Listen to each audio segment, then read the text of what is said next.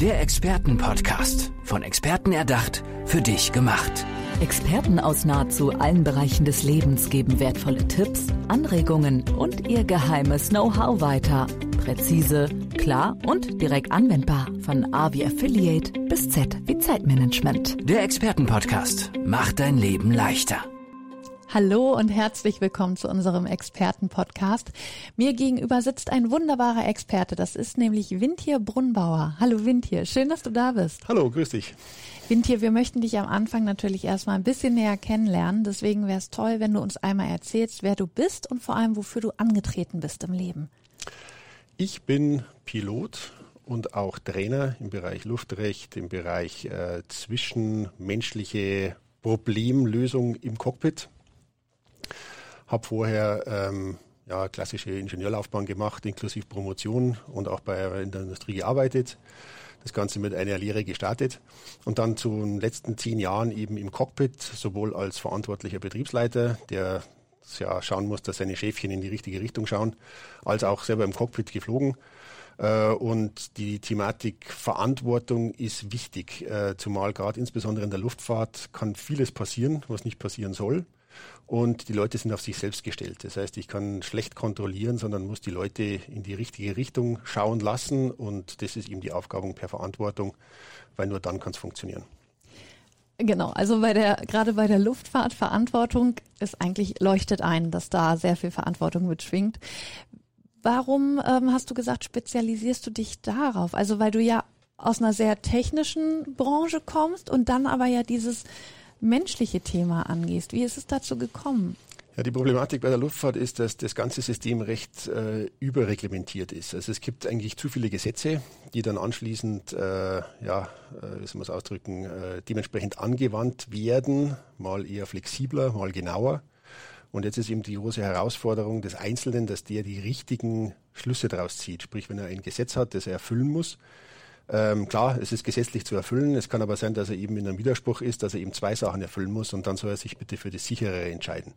Wenn allerdings die Firma, äh, wie soll man sagen, aus finanziellen Gründen ähm, Fehlentscheidungen machen muss, also muss in Anführungszeichen, weil es einfach wirklich ums Geld geht, dann soll der Einzelne zumindest einmal wissen, woran er ist und dass er eben das dann auch mitträgt und nicht nur als Opfer die Tätigkeit ausführt. Und das ist eben ein Thema in der Luftfahrt, ja, relativ, äh, wie soll man sagen, die Auswirkungen sind relativ schnell sichtbar, insbesondere dann, wenn eine Katastrophe stattfindet. Mhm. Äh, bei einer großen Firma in der Industrie ist es vielleicht nicht ganz so schlimm, da hat man die Zeitkonstanten länger, äh, da merkt man nicht sofort was, aber braucht man sich bloß anschauen, das Thema äh, Dieselskandal, äh, hat auch relativ lang gedauert und dann kam aber der große Einschlag, damit sowas vielleicht in Zukunft nicht mehr passiert, beziehungsweise nicht in dem Ausmaß. Dafür bin ich ihm angetreten, dass man halt seine eigene Verantwortung äh, zum einen wahrnimmt, aber dann auch einfordert, wenn es soweit ist. Was ist denn gerade bei Piloten der Fall? Die sollen sich ja mit dem beschäftigen, was sie gerade machen. Also sie steuern ein Flugzeug. Aber wenn du sagst, du willst, dass sie in die richtige Richtung gucken, was sind denn da für andere Gedanken im Kopf, dass sie davon ablenken? Äh, die Herausforderung ist, dass im Vergleich zu früher äh, das Fliegen per se ein bisschen anders geworden ist. Früher war das ja wirklich ein Maschinenbedienen, kann man fast sagen. Das war richtig Knochenarbeit zum Teil. Heutzutage ist es eher so ein äh, System, regulieren, System beobachten, schauen, äh, wenn das System in die falsche Richtung läuft. Wenn ein Sensor kaputt geht, was ist da los, was ist der Grund? Also eigentlich eher so eine Managementfunktion und nicht mehr äh, dieses pure, puristische Fliegen.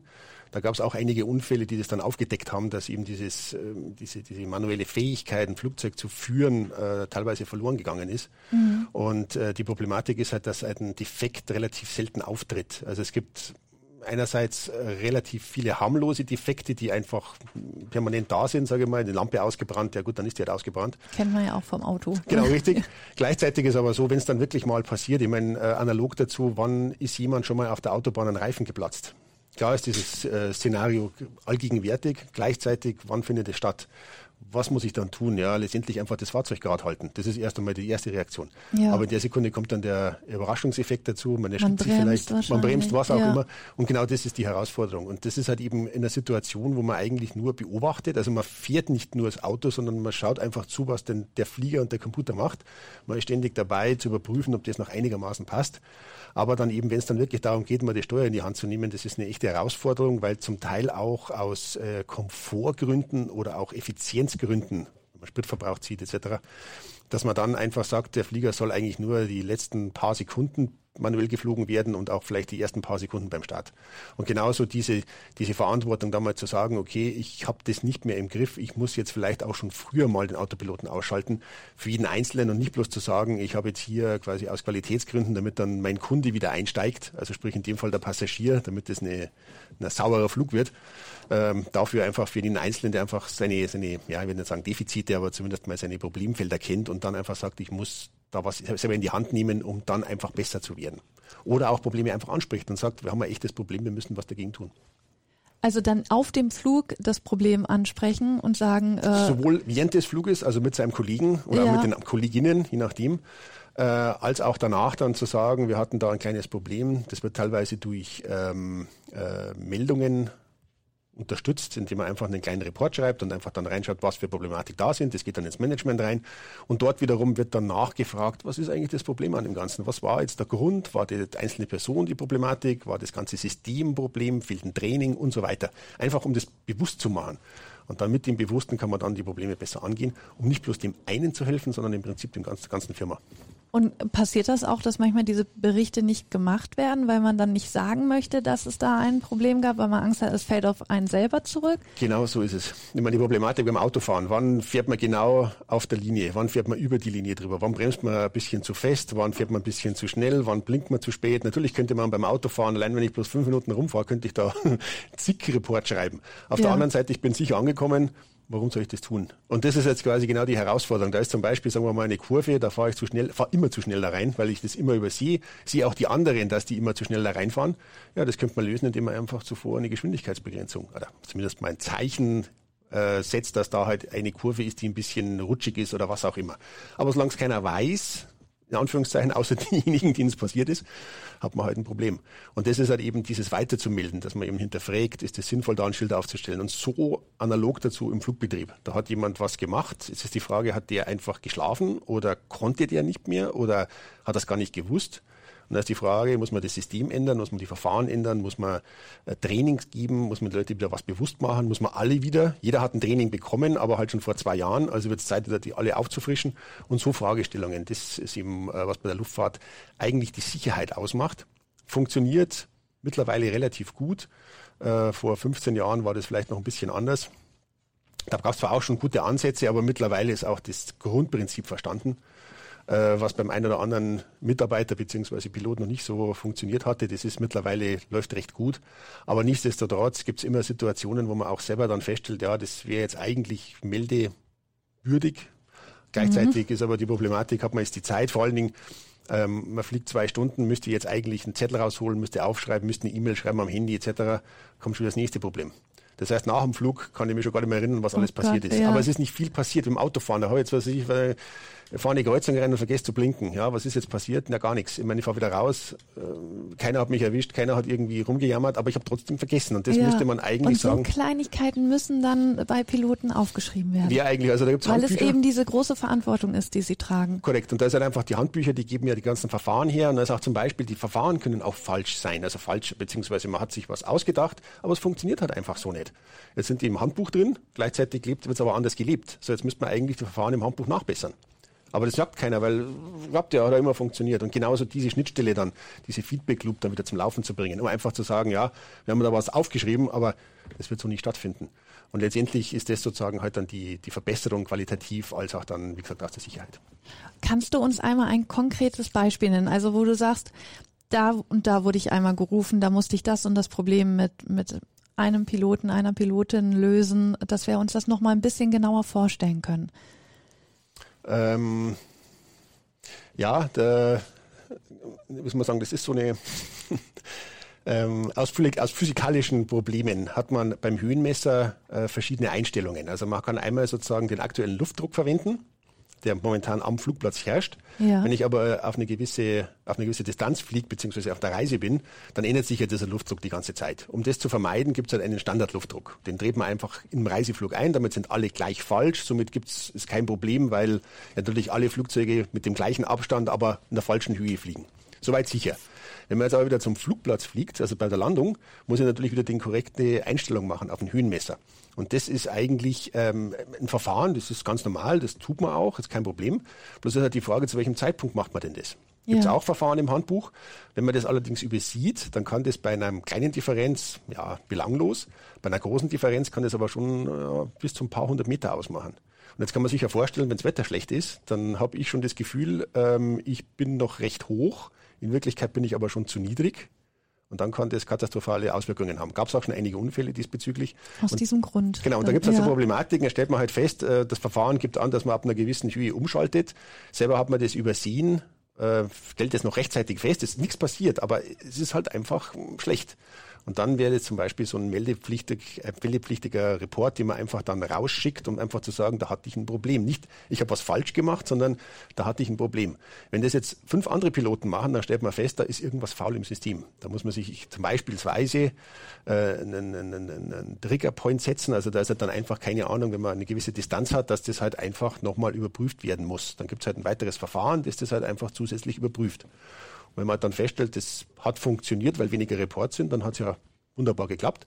Falls dann immer noch Reports da sind, ja gut, dann hat die Maßnahme nicht funktioniert. Und so fängt man halt an, das Verfahren insgesamt zu verbessern. Und was ist, wenn ich ähm, merke, okay, ich habe da und da einen Fehler gemacht, ich schreibe einen Bericht, woher weiß ich denn, dass und ich weiß nicht, ob das den anderen auch passiert immer an dieser mhm. Stelle. Wie kann ich mir denn sicher sein, dann als Pilotin, ähm, dass das nicht auf mich und mein menschliches Versagen zurückfällt? Ich will ja dann nicht gefeuert ja. werden, weil mir das passiert. Ja, genau. Äh, da hat der Gesetzgeber auch daran gedacht. Ähm, da gibt es spezielle Verfahren, äh, die sanktionsfrei sind. Also genau dieses. Das heißt, wenn ich äh, melde, dann darf ich nicht sanktioniert werden. Also melden macht frei. Ja, das, ist schon mal gut. Das, ja. das heißt, wenn ich jetzt so eine Problematik da sehe, dann kann ich aus dem Grund raus, wenn es nicht fahrlässig gemacht wird, keinen auf den Deckel bekommen im wahrsten Sinne des Wortes. Allerdings ist dann äh, natürlich immer die Frage, was ist da konkret passiert? Und da gibt es halt auch einen speziellen ähm, Safety Manager, also einen Sicherheitsbetreuer. Ähm, und derjenige sammelt die ganzen Informationen. Das Ganze sollte eigentlich auch anonym sein. Das kann bei Lufthansa funktionieren, bei zigtausend Leuten. Wenn ich eine kleine Firma habe mit 20 Mann, da weiß ich allein schon am Schreibstil, mhm, wer das, das Ganze gemacht hat. Ja. Genau. Nichtsdestotrotz ist aber der Chef von der Firma verantwortlich, da alle in die richtige Richtung schauen zu lassen, dass man eben will, dass es besser wird, dass ihm jeder sagt, ich hatte da ein Problem und nicht einfach draufhaut und sagt, das war jetzt ein Fehler. Ja. Und das ist einfach genau also so eine Art Kultur, die man da einführt. Da gibt es auch einen speziellen Begriff, der nennt sich Just Culture. Das wurde auch in dem Rahmen eingeführt. Auf Deutsch heißt das irgendwie Redlichkeitskultur. Und ähm, da geht es eben darum, dass man eben versucht, eine Verbesserung zu generieren und nicht nur drauf zu hauen, wenn was falsch gelaufen ist.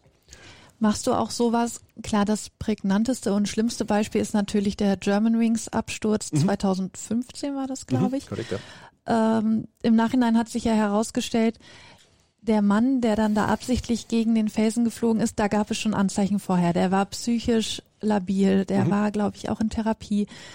Beschäftigst du dich auch mit sowas? Also schaust du dir die Piloten und Pilotinnen an und sagst, bei dem müssen wir aufpassen, der, ähm, den müssen wir vielleicht ein bisschen entlasten. Der hat gerade psychische Probleme. Ja, das hatte ähm, in, dem, in der Tätigkeit als verantwortlicher Betriebsleiter ist es eben auch so, ich, ich hatte den großen Vorteil, auch selber zu fliegen. Das heißt, ich habe auch einen direkten Kontakt zu den einzelnen Piloten, fliege auch mit den Piloten, bin auch draußen vor Ort. Und da ist es ein Riesenvorteil, ähm, wenn man über eine gewisse Zeit mit Leuten gemeinsam fliegt. Lufthansa ist ja anders, das ist ja eigentlich ein Transportunternehmen. Da geht es darum, da wird ein Ticket verkauft, ein Flug verkauft, da wird ein Flugzeug dazu gemappt und anschließend halt noch Piloten, die halt einfach gerade da sind. Und dann schaut man halt, wer ist verfügbar und dann wird das zusammengewürfelt. Und dann kann halt passieren, dass ich mit den, mit den anderen Besatzungsmitgliedern für Monate, für Jahre einfach nicht mehr zusammenkomme, weil ja. einfach der Zufall da spielt. Im anderen Fall ist es halt bei der, bei der Business Aviation ist halt so, dass man äh, für ja normal 10, 15 Tage am Stück mit dem Flugzeug mitwandert. Da gibt es verschiedene Modelle, aber das ist eins von den, wenn man größere Flugzeuge hat, ist das das effizienteste Modell. Und dann hat man halt den Kollegen gemeinsam 15 Tage lang an der Backe in Anführungszeichen. Mhm. Und da merkt man halt relativ schnell, ob jemand am, zum Kippen anfängt. Der war zwei Tage vorher total entspannt und heute in der Früh ist er ganz komisch drauf. Und dann stellt sich raus, dass er mit seiner Freundin gestritten hat. Ja. Und da merkt man halt, okay, der Kollege ist heute nicht ganz so belastbar, also machen wir das halt in die andere Richtung. Und genauso kann es auch andersrum sein, dass man halt einen Kapitän hat, also der, derjenige, der eigentlich sagen müsste, wo es langläuft, also der Teamplayer, der halt einfach heute schlecht drauf ist. Und da stellt sich halt raus, dass halt, keine Ahnung, die Tochter krank ist, aber nicht bloß einen Husten hat, sondern vielleicht was Schlimmeres. Ja. Also ist das eigentlich schon wieder eine spannende Sache und da muss man jetzt einfach gucken, wie man da eine Lösung findet. Und da guckst du dann hin, du beobachtest die Leute und schätzt das dann ein. Genau, auch dann unter anderem natürlich jeder passt gegenseitig auf und versucht es zum Laufen zu bringen. Jeder ist an und für sich auch geschult, also auch jedes Besatzungsmitglied ist geschult, sich selber zu erkennen. Also ja, sprich auch ja, selber genau. dann zu genau. schreien, ich kann heute nicht. Das ist bei Lufthansa relativ einfach. Da kommt dann ein Ersatz, der springt einfach rein binnen 60 Minuten Jetzt bin ich bei Business Aviation ein bisschen undankbar, weil der Kollege zum Beispiel in Moskau sitzt. Äh, wie kriege ich jetzt innerhalb von zwei Stunden immer nach Moskau? Also muss man mhm. da schon rechtzeitig Bescheid geben, dass die Firma wenigstens noch eine Chance hat, dass man den ersetzen kann. Und das ja. ist halt eine Frage der Verantwortung. Ähm, fresse ich einfach in mich rein und dann kann sowas passieren oder sage ich halt proaktiv, ich habe da echtes Problem. Und wenn man dann gemeinsam feststellt, dass das halt jetzt nicht ein Vorwand ist, nicht fliegen zu müssen, sondern dass dann echtes Problem ist, ja, dann versucht man das auch zu lösen. Jetzt haben wir ganz viel darüber gesprochen, was, was alles passieren kann und wo Gefahren stecken und so. Aber vielleicht kannst du uns abschließend noch einmal sagen, dass Fliegen auch sehr sicher ist. Vielleicht nee, definitiv. Das ist, ja, das ist ja genau die, die, die Problematik an dem Ganzen, dass im Prinzip, wenn man jetzt rein von den Verkehrsmitteln anschaut, ähm, es wird nicht geflogen, wenn das alles nicht sauber ist. Das sind ja quasi nur so Effekte, die dann auftreten, wenn wirklich was passiert. Ja.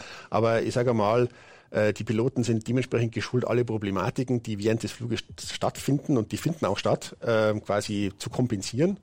Und äh, gewöhnlich äh, es treibt keiner ein Flugzeug, das, ich sage mal, nicht lufttüchtig ist oder wo man von vornherein schon weiß, wettermäßig funktioniert nicht, versucht es keiner zu pushen, solange er nicht einen Plan B oder Plan C oder Plan Z hat sogar. Ja. Einfach zu sagen, ich probiere es mal aus, aber so der Überlebensdrang, jetzt bis auf dieses eine Beispiel mit German Wings, äh, ist ja. so hoch, als dass äh, so nach dem Motto, wenn ich meine Frau und meine Tochter nachher wieder sehe, dann haben alle anderen auch Glück, also jetzt mal böse gesagt. Ja. Und so ist eigentlich die Konstellation. Und auch, bei, auch wenn man darum geht, zum Beispiel, wenn es um Privatfliegen geht mit kleinen Flugzeugen, da wird so geschult, als dass eigentlich nichts passieren kann, weil wenn das Wetter schlecht ist, dann steige ich eben nicht ein. Ich meine, heute, wenn man zum Fenster rausschaut, jetzt ist blauer Himmel, vorher es noch geregnet, da ist einfach vom Innen raus, ich fliege da nicht. Auto, ganz anders. Da steige ich erstmal ein, fahre los und schaue mhm. dann, wie ist denn das Wetter überhaupt? Also ist es klar, der Regen jetzt, ja, jetzt muss ich den Scheibenwischer einschalten. Aber da überlegt man sich nicht, ob ich da ankommen könnte, ob es da ein Problem gibt, sondern das ist einfach von der Bedienung her, also vom Konzept her noch ein bisschen anders. Aber da schaut man halt einmal, wenn die Kurve halt ein bisschen zu eng war, dann rutscht man halt raus, hat einen Unfall. Aber na gut, dann muss ich halt mein Auto reparieren lassen. Beim Fliegen ist ein bisschen anders. Da kann dann schon noch mehr passieren, aber eben damit das nichts passiert, dafür sind im Prinzip alle eigentlich schauen in die richtige Richtung, damit im richtigen Moment, falls das nicht astrein ist, dass man dann eben auch absagt. Und dann kann es halt auch mal zu Delays, äh, kann Delay stattfinden, wo halt ein Flugzeug repariert werden muss, zwei Stunden Verspätung. Und das hat jetzt nichts damit zu tun, dass die alle zu blöd waren, das zu organisieren, sondern da hat einfach das Equipment gezickt und da muss man das halt einfach tauschen. Und das dauert halt eine gewisse Zeit. Und dafür ist das dann einfach, wie soll man sagen, ähm, äh, aus gutem Willen versucht man einfach die Sicherheit möglichst hoch zu halten. Sehr beruhigend. Dafür ist Windtier Brunbauer da. Windtier, Dankeschön, dass du bei uns warst in unserem Expertenpodcast. Sehr gerne. Tschüss. Tschüss, danke. Der Expertenpodcast. Von Experten erdacht, für dich gemacht. Wertvolle Tipps, Anregungen und ihr geheimes Know-how. Präzise, klar und direkt anwendbar. Der Expertenpodcast macht dein Leben leichter.